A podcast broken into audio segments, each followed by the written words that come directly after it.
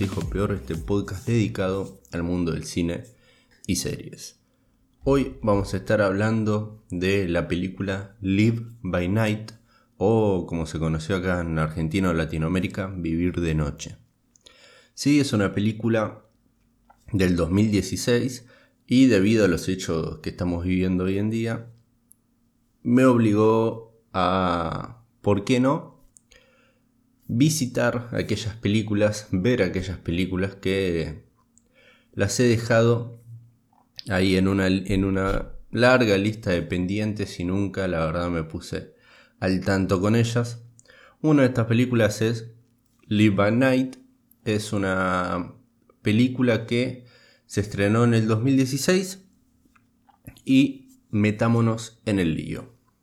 A ver, Primero me gustaría hacer una introducción a esta película.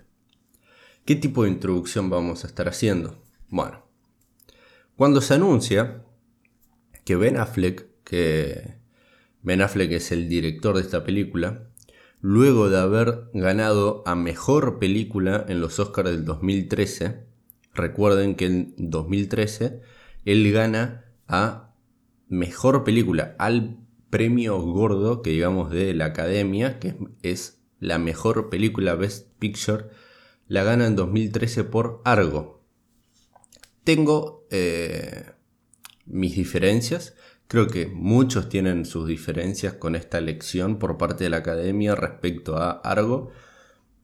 No es sobre esto este podcast, pero ¿Es una buena película? Sí, pero yo creo que terminan premiando más a la historia y a lo que vivieron estos. Eh, esta gente norteamericana en, Bueno, lo que termina pasando en algo, ¿no? No, lo tengo tan claro eh, y tan fresco en mi mente con respecto a qué realmente pasaba. Este. No me acuerdo si. No sé, era en una embajada y justo creo que había como una. Una guerra, guerrilla, no sé, revolución ante una dictadura, no, me acuerdo bien, y quedan todos eh, norteamericanos encerrados, por así decirlo, en una embajada y tienen que ir unos espías, eran, haciéndose pasar por reporteros para ir a, a liberarlos, creo que algo, era algo así, la historia. Por eso creo que terminan premiando más a la historia lo que como la cuenta película y en sí a lo que terminó pasando que a la película en sí como, como contenido, como arte audiovisual.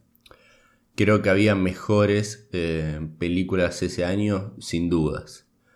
Pero, luego de que Ben Affleck obtenga este, este premio, que es uno de los. es el gran premio de los Oscars, qué caso curioso, él no es nominado mejor director.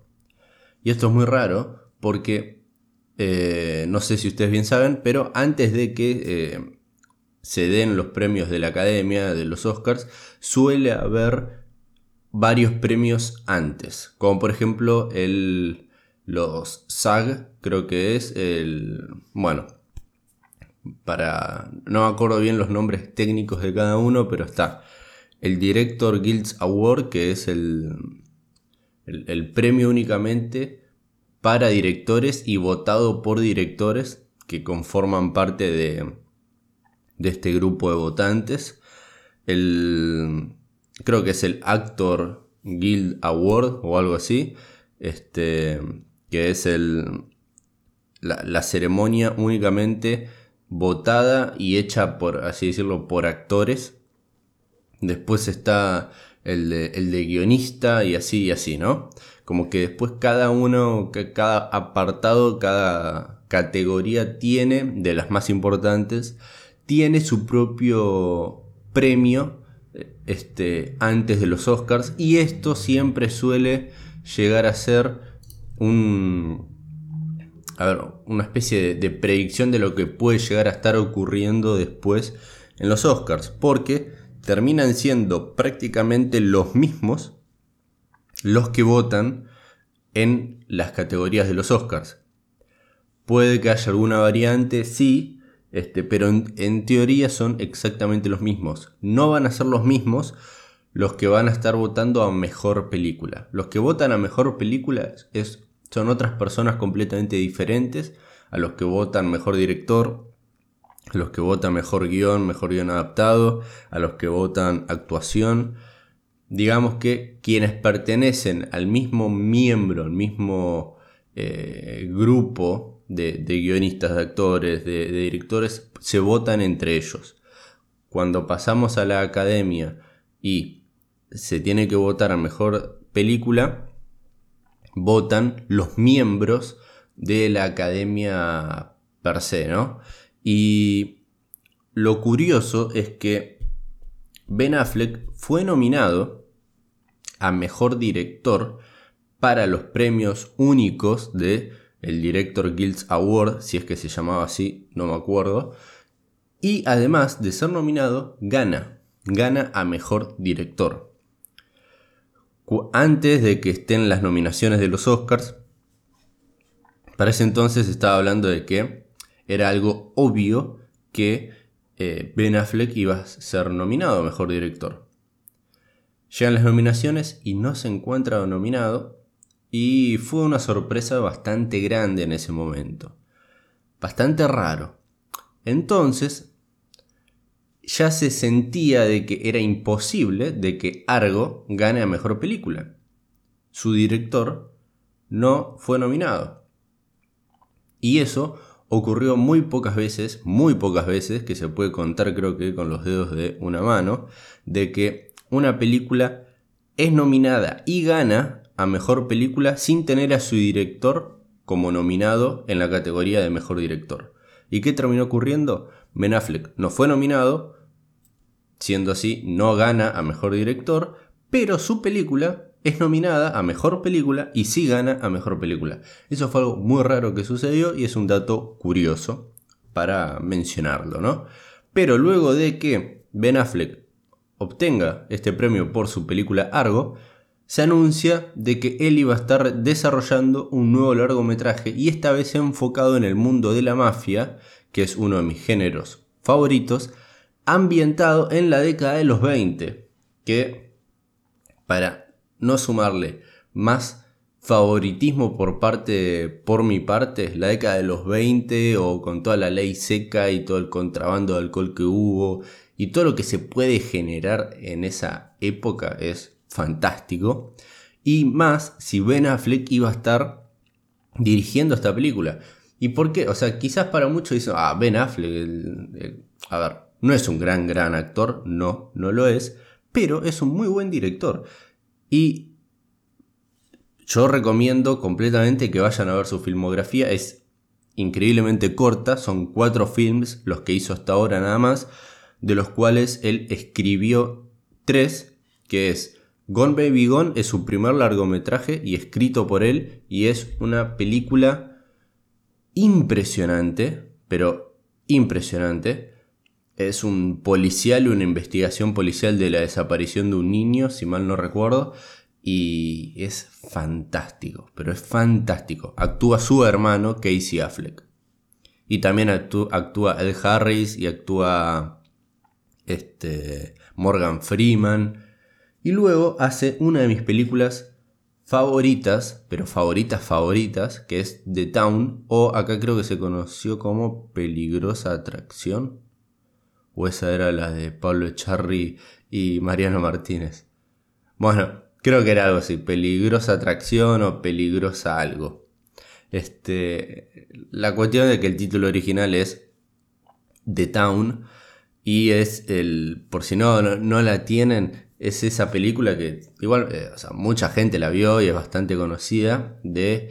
Eh, la clásica imagen de esa película son los chorros vestidos de, de monjas asaltando un banco. Bueno, la serie es sobre eso, sobre ladrones de banco, que después también hay una investigación policial para atraparlos y todo lo que termina sucediendo. Esa película me parece increíble, pero increíble, me gustó muchísimo, es una de mis películas favoritas sin dudas. Entonces, ¿qué tenemos? Gone Baby Gone, esa la hace en el 2007 y la escribe él.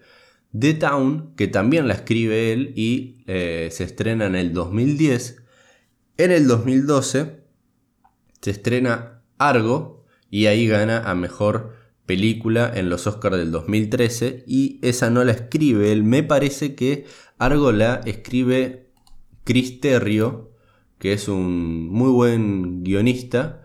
A ver si puedo encontrar quién fue el guionista acá, Chris Terrio. Si no lo tienen, Chris Terrio ha escrito Argo, Batman vs. Superman, Liga de la Justicia, bueno, y también coescribió Star Wars The Rise of Skywalker. Bueno, no sé si podemos decir que es un gran guionista, pero escribió Argo y Argo fue nominada a Mejor Guión Adaptado. Así que, no sé, se lo dejo a ustedes. Tenemos que Argo al el 96% de la crítica en Rotten Tomatoes le gustó. Batman vs. Superman al 27% de la crítica le gustó. Igualmente, en... A ver, la única película que escribió únicamente él fue Argo. Después, Batman vs. Superman. Liga de la Justicia y Star Wars siempre la terminó escribiendo con otra persona. Como por ejemplo Batman vs. Superman lo escribió con David S. Goyer y ese no es un gran guionista. Si quieren vayan a ver sus trabajos y tiene unos trabajos bastante pobres. Liga de la Justicia la coescribió supuestamente con Joss Whedon y ya saben todo el quilombo que hubo atrás de la Liga de la Justicia y si no lo saben y si les gustaría saber, coméntenme porque estaría más que encantado que hablar sobre todo lo que sucedió con la Liga de la Justicia y Zack Snyder en su visión con respecto a lo que él quería hacer en, en el mundo DC y lo que terminó pasando. Y después de Star Wars también lo coescribió con J.J. Abrams y resultó ser lo que resultó ser esa película. Entonces, Ben Affleck, ¿qué tenemos? Gone Baby Gone, escrito por él. The Town, escrita por él. Argo la escribe Chris Terrio y eh, gana mejor película de, del 2013. Entonces, hasta ese momento el tipo venía haciendo peliculones, peliculones posta y de calidad. ¿Qué pasa en el 2016?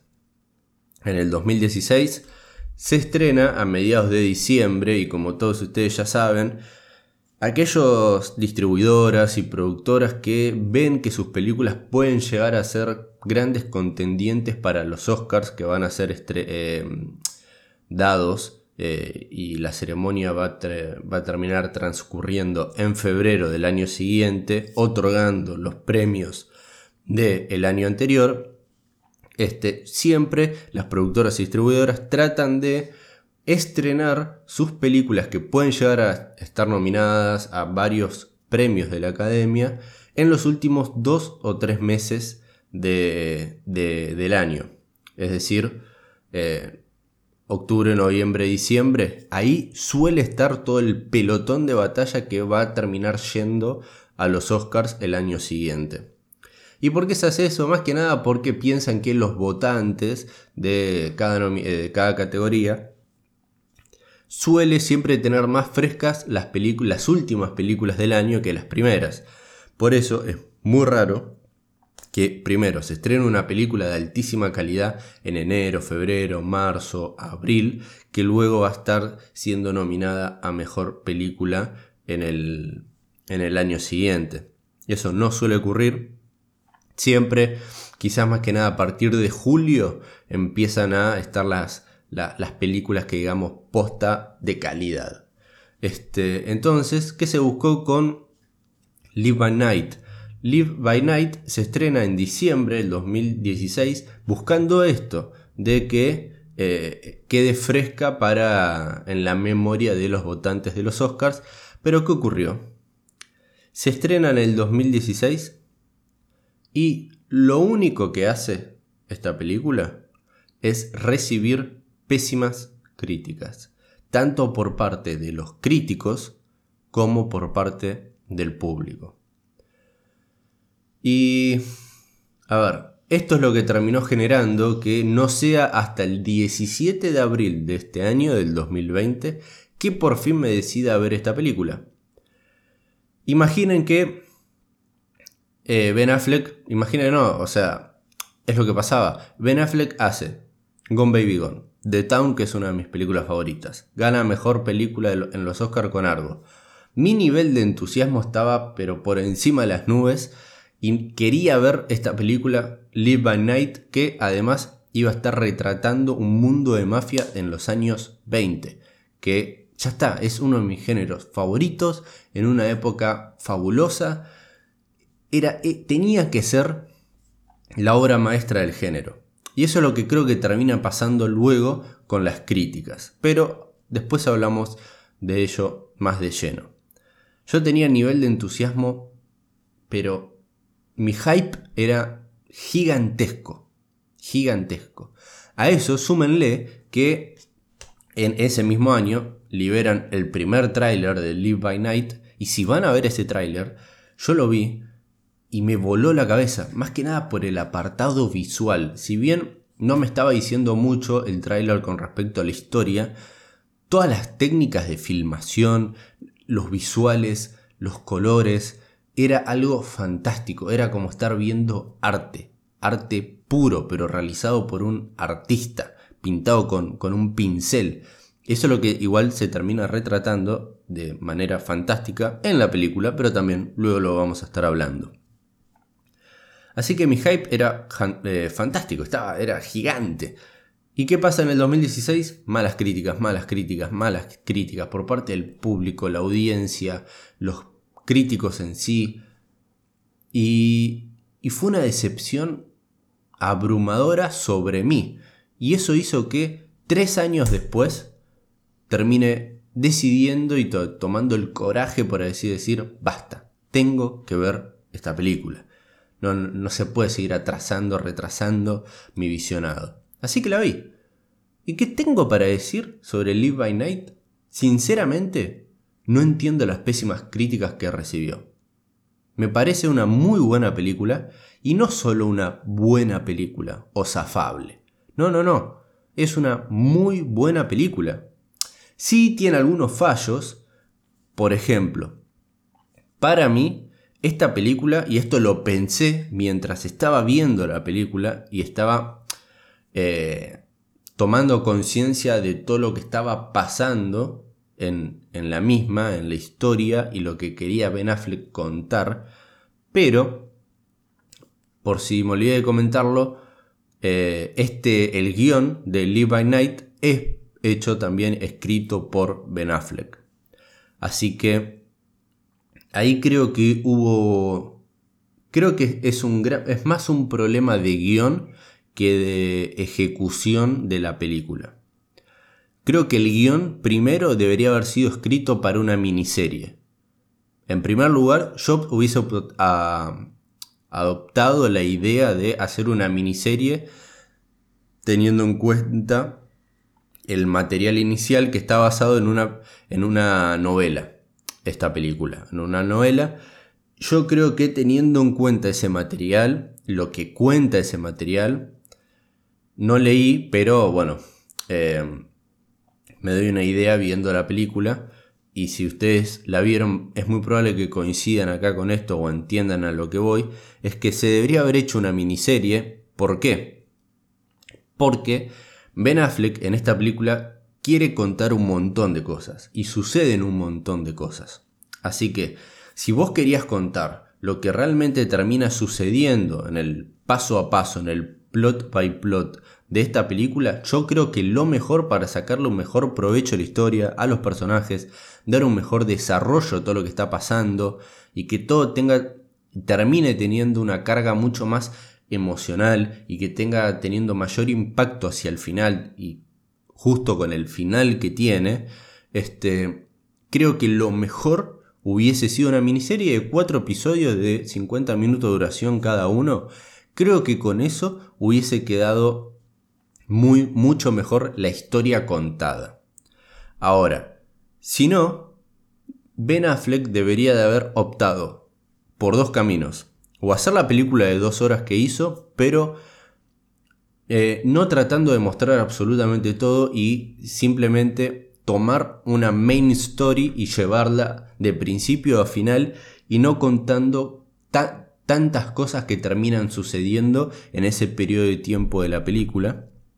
Porque si bien cada cosa que cuenta es interesante, pero suele llegar a ser corta, termina, comienza otra, dura, no sé, 15 minutos, finaliza, sigue habiendo algo por atrás y después ese algo que hay por atrás es algo, que termina repercutiendo en el final de la película y creo que no se pudo explotar de la manera que se podría haber explotado. Así que yo creo que se debería de haber optado por seguir el camino de una de esas historias que terminan pasando en ese periodo de tiempo en el que transcurre la película y explotarla a fondo, o que el guion se haya hecho para una película de 2 horas 40, 3 horas. Y ahí creo que se podría haber explicado toda la manera que necesitaba la película que se explique. O quizás sí se hizo, pero luego hubo un problema de edición o recorte y se terminó desaprovechando la película que pudo haber sido. Ese para mí es el gran fallo de la película. Pero vos viendo la película de 2 horas 8 minutos creo que dura este largometraje, no te sentís aburrido nunca, entretiene, los visuales, por el amor de Dios, hace mucho que no veo una película tan bella como es esta. Y por acá tenía quién era el eh, cinematógrafo, quien estuvo, el que se encargó de la fotografía de la película es Robert Richardson. Vamos a ver un poquito cuál es el largometraje que tiene él para ver si tenemos, si reconocemos alguna película, alguna película de él. Eh, mira, hizo, eh, colaboró con Casino de Martin Scorsese. ¿Qué más? A ver. Después colaboró creo que en muchísimas películas de Tarantino. Hizo Kill Bill volumen 1, volumen 2. El aviador otra vez con Martin Scorsese. Eh, Shine a Light otra vez con Martin Scorsese. Inglorious Bastards, Tarantino. Shooter Island, Martin Scorsese. Hugo, Martin Scorsese, una película muy hermosa. Django Unchained, Tarantino, The Hateful Eight, Tarantino, Live by Night, que es la película de la que estamos hablando ahora, Ben Affleck, y me parece un laburo impresionante. Después hizo Breathe, que es una película de Andy Serkis que no, vi. Dicen que es eh, una película interesante. Once Upon a Time in Hollywood, que es la película más bella de Tarantino, no así la mejor. Y ahora está haciendo Venom 2, dirigida otra vez por Andy Serkis. Em, volviendo a lo que es la cinematografía en esta película, es, es una locura. Es, hay, es que hay fotogramas, por así decirlo, que, es, que merecen ser... sacarles una foto y hacerlos un cuadro. Hay un uso de la luz y de los colores hermoso. Son, hay unos planos fantásticos y eso también es algo que ayudó mucho a mi apreciación final de la película y por qué me terminó quizás gustando tanto, porque es que el cuadro a cuadro primero era ver una obra de arte visual y después es una historia que es un género favorito mío, que es la mafia, la década, es una gran década para contar una historia de mafia, bueno, la cinematografía, las técnicas de, filmación son muy interesantes y muy buenas. Y la historia no estaba para nada mal. Así que todo eso termina siendo que para mí sea una muy buena película.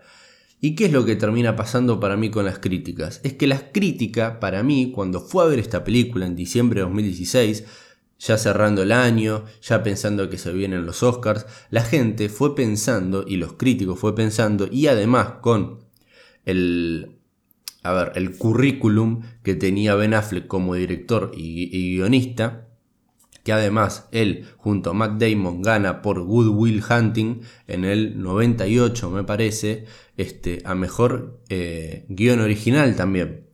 Entonces Gran guionista, director ganador del, Oscar a Mejor Película. Otras de sus dos películas anteriores fantásticas.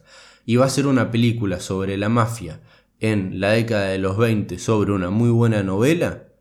Entonces esto, esto que estábamos a punto de ir a ver, justo antes de entrar a la sala de cine a ver Live by Night, el crítico para mí y la audiencia también pensó que estaban a punto de ver una obra de arte y no una obra de arte, una obra maestra del género, del género, que podría haber marcado y haberse posicionado dentro de el género de la mafia como una de las mejores películas jamás contadas sobre este género, junto con este El Padrino, El Padrino 2, Goodfellas, este, no sé, y tantas otras películas sobre mafia, Casino, y no y no creo que nadie en su top de películas favoritas de mafia, en el top 5, quizás hasta top 10, no lo sé, ponga a esta película dentro de esa lista. ¿Es una muy buena película? Sí. Para mí no es buena, no solo buena o zafable, es una muy buena película. ¿Es una de las mejores películas de su género? Y eso yo no lo sé. Eh, eso es para realmente discutirlo en otro podcast, tomando en cuenta todas las películas de mafia que hay, que hay una barbaridad y muy buenas pero sí puedo decir que esta es una de las mejores o de las más bellas filmadas de este género. De eso no tengo dudas.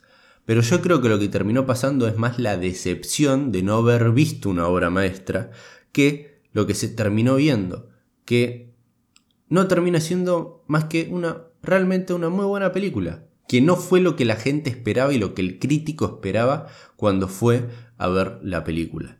Para mí es eso y por eso recibió tan malas críticas.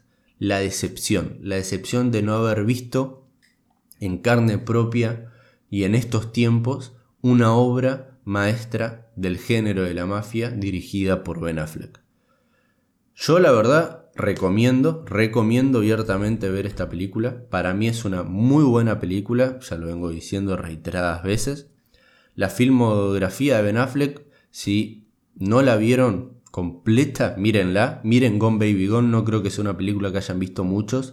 Gone Baby Gone es fantástica, es una historia increíble y muy bien hecha. The Town eh, es una de mis películas favoritas. Asaltos a bancos e investigación policial, fantástica. Argo gana mejor película. Este en el 2013, la tenés que ver. Y Live by Night no la dejes, no, no, la dejes como un pendiente, como no, tuvo malas críticas, ya está, la, Ben Affleck la cagó acá. No, no, no, es una muy buena película. No va a estar a la altura de las tres anteriores y no va a estar a la altura de obras maestras del género de la mafia, pero, pero es una muy buena película que tiene sus falencias, sí, y que yo creo que las falencias están más relacionadas a la manera de contar todos los sucesos que terminan sucediendo en tan corto lapso dentro de la película. Pero después es una muy buena película y yo la recomiendo. Así que, por favor les pido, coméntenme en Instagram. Saben que en YouTube también está en formato único de audio este podcast. Me pueden comentar por ahí qué le pareció la película. La van a ver si no la vieron ¿Cuál es la mejor película para ustedes de la filmografía de Ben Affleck? La mejor escrita por él, la mejor dirigida. Están esperando que vuelva a las andanzas Ben Affleck después de esta decepción que él también tuvo luego de que la crítica la destrozara a su película.